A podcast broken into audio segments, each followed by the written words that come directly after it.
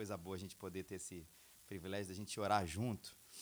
E eu quero convidar você a abrir a sua Bíblia, Mateus capítulo 14, de 13 a 21. E vou pedir hoje ao papai Eduardo. Eduardo, lê para a gente o texto, por favor.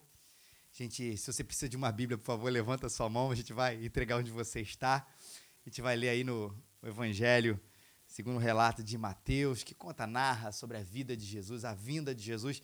Esse texto tão, tão, tão bonito, tão é, marcante aqui para gente, que fa conhecidos de muitos aqui, talvez se você tenha vindo pela primeira vez, não, não seja um texto tão famoso e conhecido, mas você vai tomar ciência hoje desse grande milagre, ou dos grandes milagres que Jesus fez, que está narrado aqui no Evangelho segundo Mateus, no capítulo, capítulo é nesse número grande, tá? É 14, e a gente vai ler os versículos, que são os números pequenininhos, de 13 a 21. O Eduardo vai, por favor, ler aqui para a gente. Ouvindo isso, Jesus retirou-se dali num barco e foi para um lugar deserto, à parte. E quando as multidões souberam disso, seguiram-no a pé desde as cidades. Ao desembarcar, ele viu uma grande multidão, teve compaixão dela e curou os enfermos. Ao cair da tarde, os discípulos aproximaram-se dele, dizendo: O lugar é deserto e a hora já está avançada. Manda embora as multidões, para que possam ir aos povoados comprar algo para comer. Jesus, porém, lhes disse: Eles não precisam ir embora, vós mesmos dá-lhes de comer. Então eles lhes disseram: Temos aqui apenas cinco pães e dois peixes. E ele disse: Trazei-os aqui. Depois de ordenar que as multidões se sentassem na grama, tomou os cinco pães e os dois peixes, ergueu os olhos ao céu, abençoou-os e partiu os pães. Depois os entregou aos discípulos e eles os entregaram às multidões. Todos comeram e se fartaram, e recolheram-se doze cestos com os pedaços que sobraram. Os que comeram foram cerca de cinco mil homens, além de mulheres e crianças. Logo em seguida, ele obrigou seus discípulos a entrar no barco e ir à frente dele para outro lado, enquanto eles mandavam as multidões para casa. Obrigado. É um exercício muito legal de imaginação, e aí por isso que hoje eu, eu li o texto antes, é a gente poder perceber desse Jesus que era uma figura, claro, o Filho de Deus, magnética, ou seja, humanamente falando, ah, era aquela pessoa que você não podia ficar indiferente, como inclusive é até hoje, mas imaginar que esse fenômeno de que chamado multidão, o que é que acontecia, ou o que, que se passava na cabeça das pessoas, na medida que esse filho de Deus, que o filho de Deus, figura magnética, carismática ali no seu tempo, ele era seguido. O que é que passava na cabeça das pessoas na medida em que elas estavam ali acompanhando Jesus? É claro, é claro, é claro que nem todos tinham a mesma motivação. Você imagina uma pessoa que, cura... que curava, como é Jesus fazia.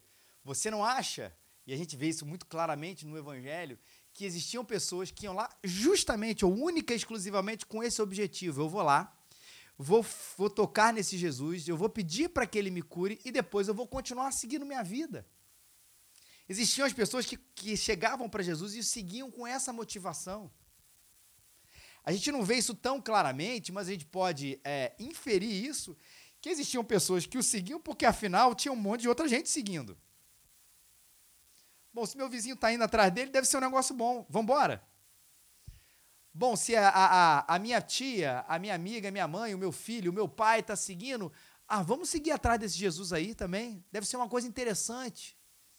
Pelas coisas que Jesus dizia, porque afinal as palavras de Jesus eram belas, eram a verdade, a gente vai falar sobre isso aqui, mas eram belas, eram verdadeiras, traziam encorajamento para algumas pessoas, traziam desafio para outras. Mas, como inclusive do nosso tempo, há pessoas que só ficavam com a parte do encorajamento e não tanto com o desafio. E aí continuavam seguindo Jesus, mesmo vivendo a vida do jeito que elas queriam. Existia gente que ia atrás daquilo que ele poderia oferecer, não como cura, mas como a gente vê até aqui nesse texto, talvez como alimento.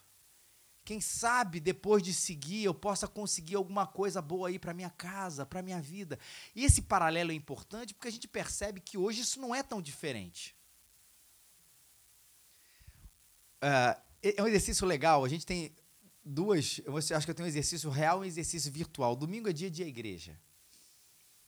E a gente chega aqui, eu mesmo entrando aqui na rua da igreja, Rafaela falou assim: amor, tem outro, outra, outro crente aí indo para a igreja deles. Não sabe qual era, mas por quê, viu? Identificado ali pela Bíblia, que hoje está aqui no nosso celular. Mas o pessoal, às vezes, mais antigo, que gosta do papel, carrega. A gente identifica aquilo ali, é legal.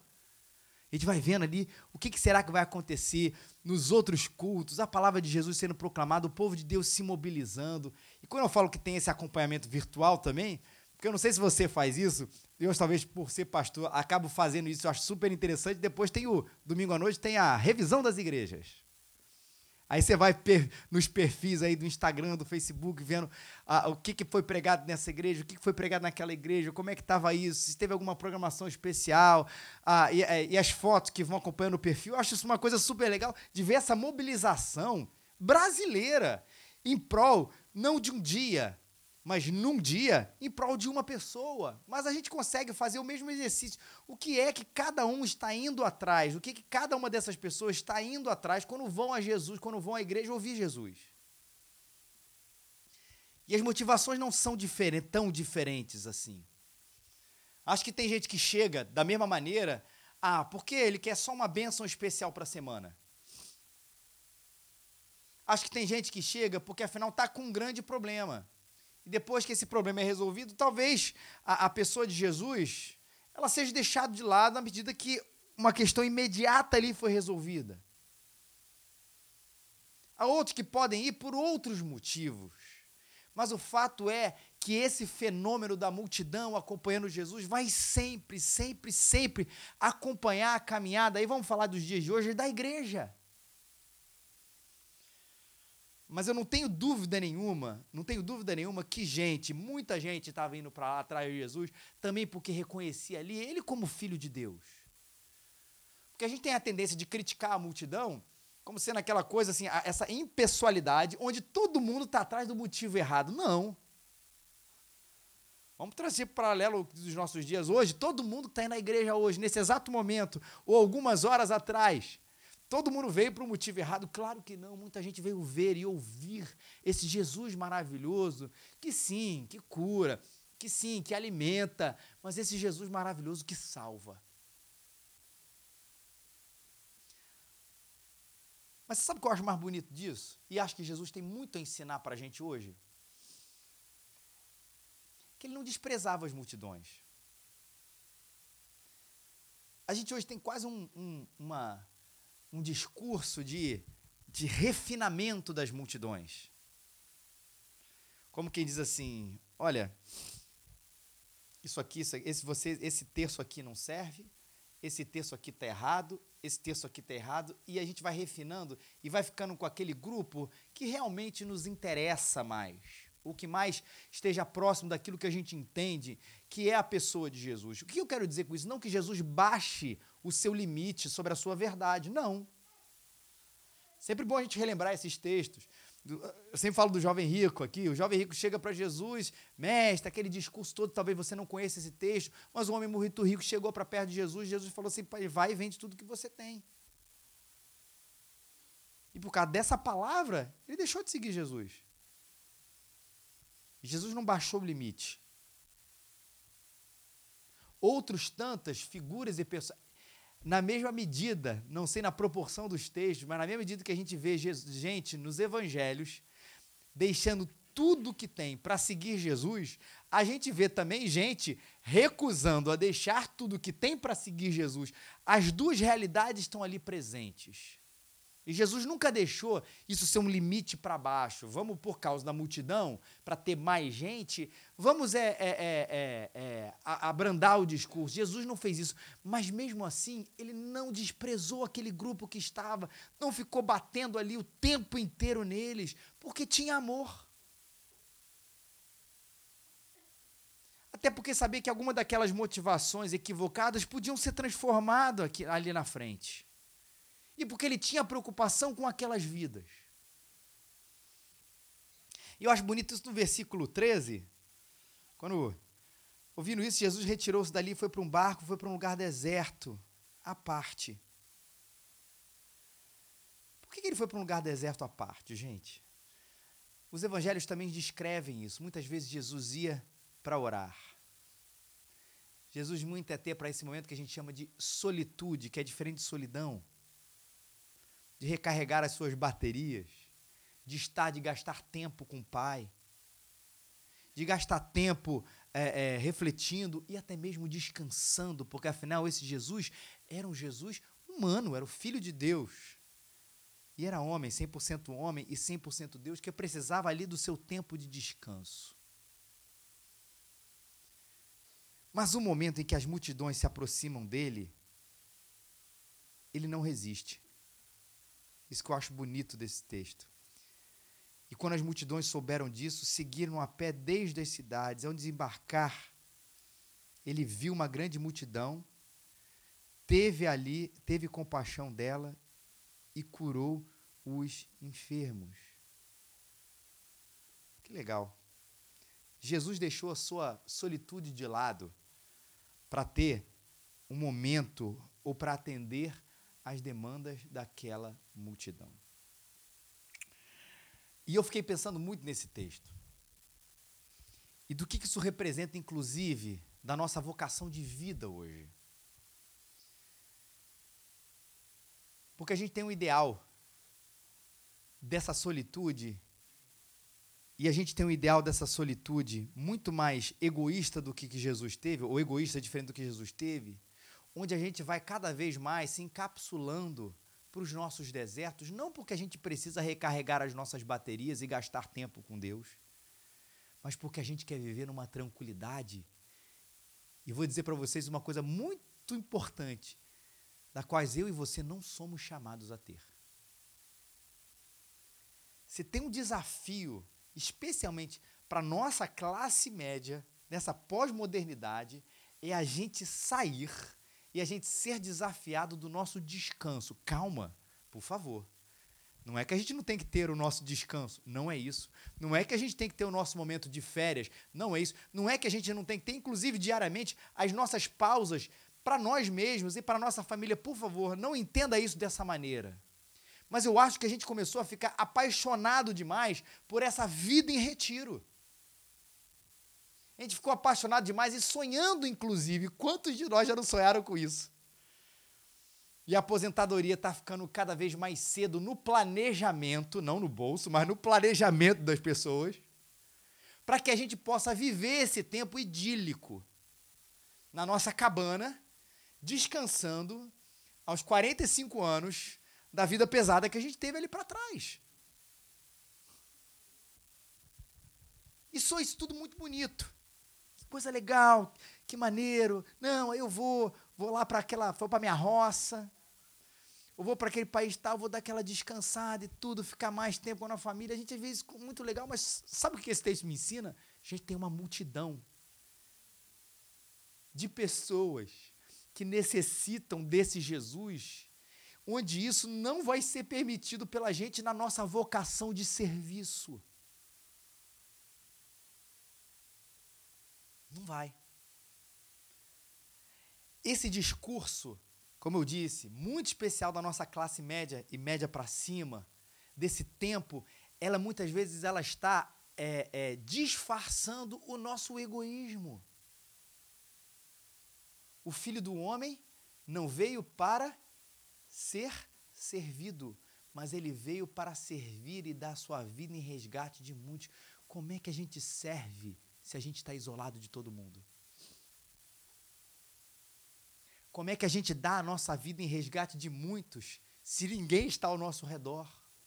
E quando eu digo ninguém, por favor, não estou falando apenas da nossa geografia, porque isso é quase impossível, a não ser que você vá para uma ilha deserta, mas da nossa prioridade, do nosso tempo e da nossa agenda. A gente ali circulou e falou assim: a gente agora sou eu e a minha família, aposentados, talvez num lugar mais simples, num lugar menor, ou vivendo uma vida muito mais tranquila, pensando na gente. Quando existe uma multidão à nossa porta que precisa ser servida com aquilo que há de mais precioso na vida, que é o Evangelho de Jesus. E isso precisa mexer com a gente. E o que mexe Jesus, o que mobilizou Jesus, foi a sua compaixão por aquela multidão. Ele desembarcou, viu essa grande multidão, teve compaixão dela e curou os seus enfermos. Compaixão, algo que nos tira de nós. Algo que nos tira e que mexe, sim, como eu disse, com a minha agenda, com a sua agenda, com a minha prioridade de tempo, com o meu ideal de futuro. Porque aí eu paro de pensar em mim e penso em Deus, e, a, e a, como consequência do meu pensamento em Deus, eu começo a pensar no que Deus quer que eu pense eu começo a amar o que Deus quer que eu ame, ou melhor, eu começo a amar quem Deus quer que eu ame. Essas multidões. E nossa tentação é não se apaixonar tanto pelo deserto. De ver ali, sim, um lugar que é belo, que é importante, que é calmo, que é pacífico, mas não pode nos pegar tanto. Respeito o meu espaço, respeito o meu tempo, respeita a minha individualidade, respeita o meu deserto. Pronto. À medida que a gente leva isso para um extremo, a gente construiu a nossa ilha e aí não há lugar mais para compaixão.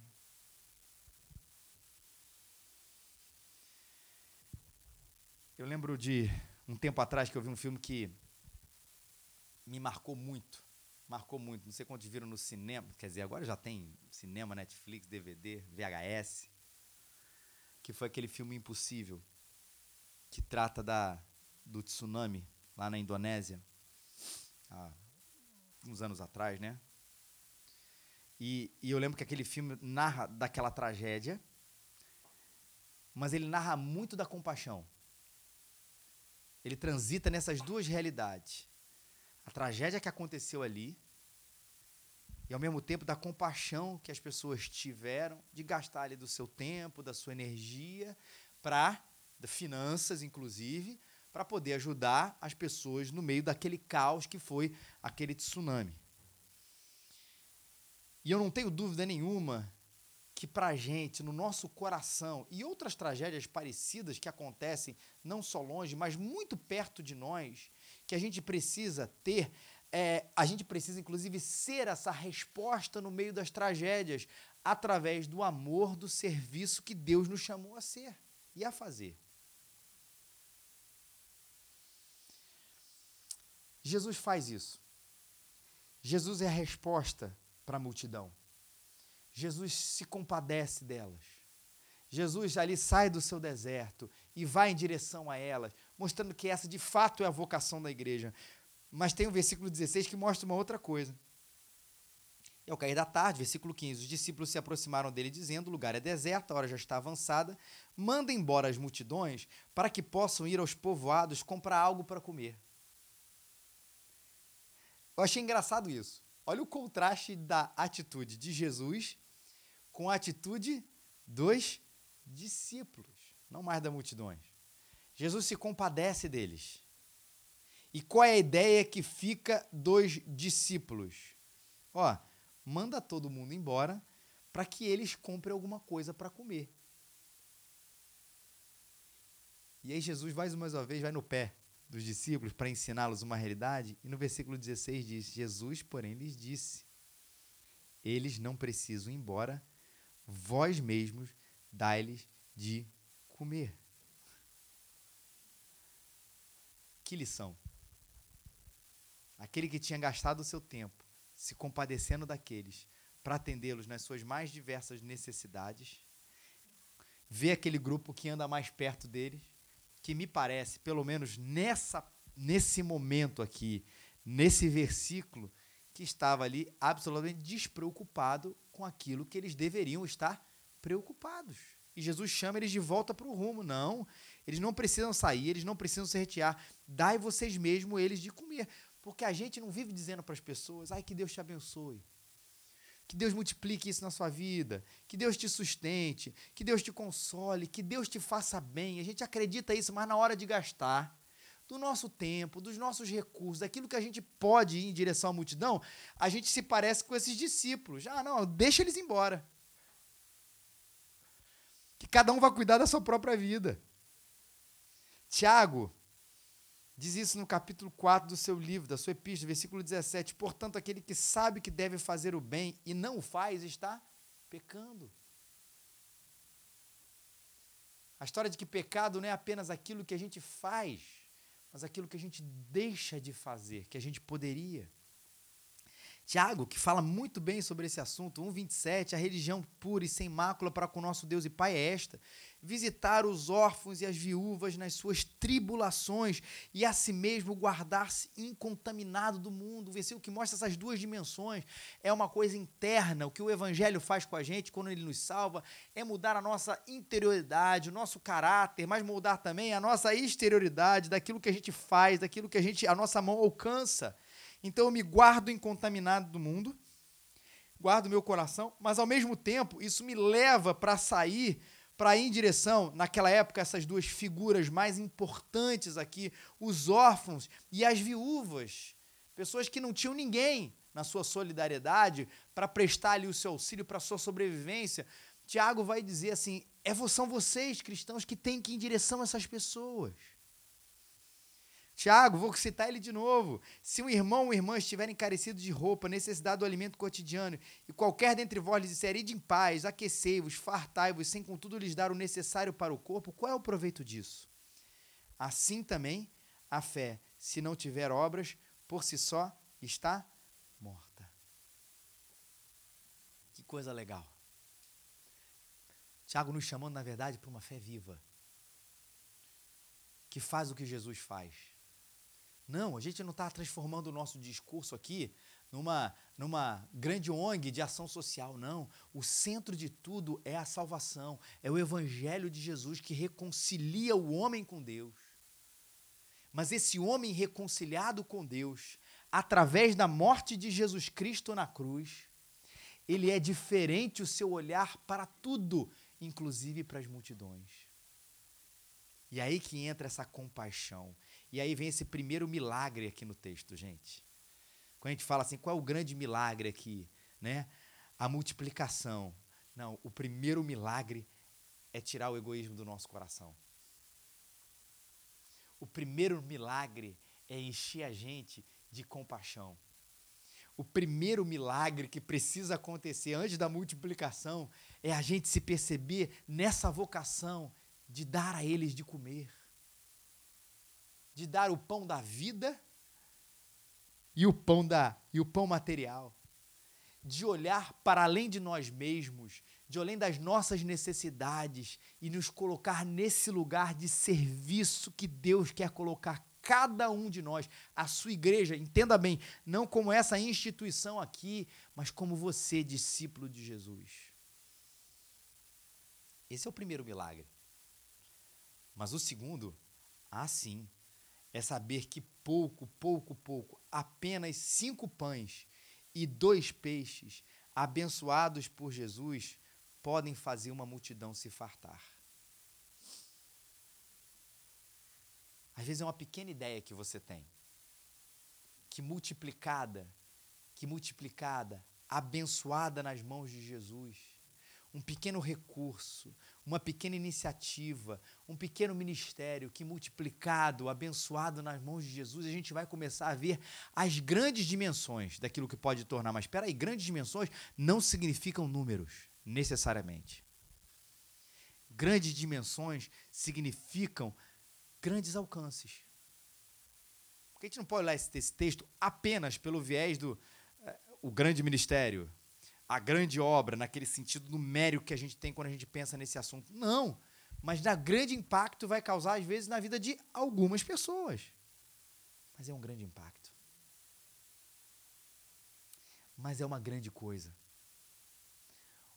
Uma pequena palavra sobre Jesus na vida de uma pessoa pode transformar imensamente o coração dela. Um pequeno serviço nas mãos de algumas ou para em direção a algumas poucas pessoas, pode ter um impacto enorme, grandioso na vida dessa pessoa, talvez do seu lugarejo, da sua instituição onde ele está ali sendo assistido, ali eternamente na vida da pessoa. Ou pode ser que sim, isso se torne 5 mil, 3 mil, 10 mil de alcance, mas o fato é que nas mãos de Jesus, seja numericamente grande, numericamente pequeno, terá um grande impacto espiritual na vida das pessoas, na medida que a gente coloca isso para Jesus abençoar. Agora, o que, que tem na sua lancheira? Que pães e peixes você tem aí que a gente às vezes está guardando, você está guardando, para que isso possa servir de amor, de compaixão e direção e de bênção na vida do próximo. Pode ser talento, pode ser dinheiro mesmo, pode ser ministério, pode ser o tempo, um recurso que não seja o dinheiro, pode ser um carro, uma carona, fazer compra para alguém, desenvolver alguma coisa, uma inteligência sua, que você sabe que pode abençoar outras pessoas. O que é que está hoje reservado para o seu deserto? O desafio é isso, é tirar isso do seu deserto e colocar isso na multidão. Abençoado por aquele que faz o pouco se multiplicar. Vá além. Não faça o mínimo. Porque Jesus não fez o mínimo, ele fez além daquilo que ele podia, se é que a gente pode dizer assim, porque o nosso Deus é o Deus do impossível, mas ele deixou o seu deserto, o seu tempo, ele foi atender pessoas. E que essa seja sempre também a nossa ação. Olhe para o que tem na sua lancheira, na sua caixa de ferramenta. O que é que tem lá que pode alimentar alguém? Que pode abençoar outras pessoas. Aquilo que talvez a gente use só para gente hoje, que não está errado, a gente tem que usar para gente hoje, por favor, mas que a gente pode repartir do nosso tempo, dos nossos recursos, dos nossos ministérios, dos nossos talentos, em que a gente pode fazer um grande impacto, seja numérico, numérico impacto espiritual ou pequeno, mas um impacto espiritual na vida dessa cidade, dos nossos vizinhos, dos nossos amigos e multiplique. Faça tudo na dependência do Espírito Santo, que usa a nossa humanidade e que sobrenaturaliza a nossa humanidade, ou aquilo que a gente tem, para que isso possa abençoar e abençoar e abençoar outras pessoas. Mas não se engane, isso vai mexer com a sua rotina. Não se engane, isso vai mexer com aquela nossa ideia de futuro de apenas o nosso descanso e de presente apenas dos nossos descansos, para que a gente vá. E como Jesus, sim, tem o nosso tempo de deserto, o nosso tempo de recarregar, o nosso tempo aí com a gente, com a nossa própria família, mas que leve a gente nessa ação maravilhosa, compassiva, solidária da igreja que proclama o amor de Jesus, a salvação em Jesus e que vive esse amor na direção das pessoas. Que assim seja assim. Que assim seja na vida dessa igreja. Que assim seja na sua vida. Que assim seja na vida daqueles que andam com Jesus Cristo e veem nele a sua salvação, que vem nele a o sentido da sua própria vida, que vem nele aquele que mobiliza o coração para ir além de nós mesmos. Que Deus nos abençoe.